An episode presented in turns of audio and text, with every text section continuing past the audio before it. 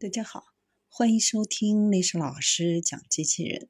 想孩子参加机器人竞赛、创意编程、创客竞赛的辅导，找历史老师。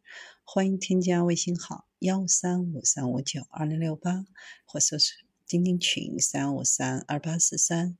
今天历史老师给大家分享的是小海瑶水下机器人。小海瑶不是一种鱼的名字，而是一款机器人的名字。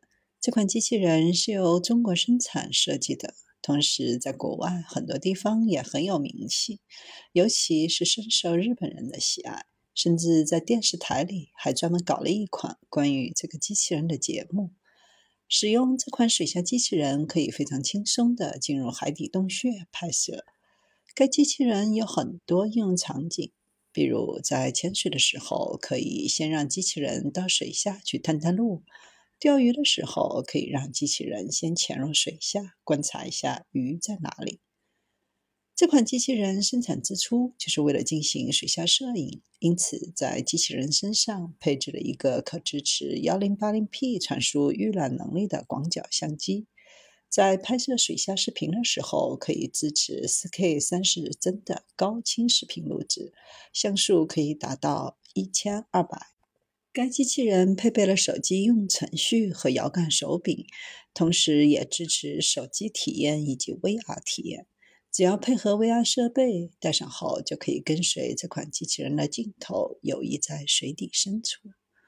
机器人还内置了多种 VR 体验模式，不同用户可根据自己的需求选择切换到不同的模式来体验水下世界。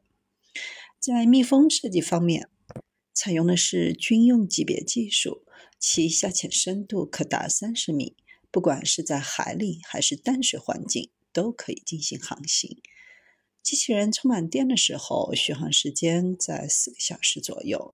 机器人身上还专门搭载了一个寻鱼器，平时不用的时候可以将其拆开，通过声呐进行定位，可以迅速找到水底下鱼的活动分布情况。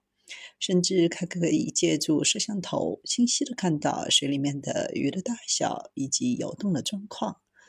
利用机器人也可以迅速知道水底下地理地貌情况，用来进行可视化钓鱼是非常不错的体验。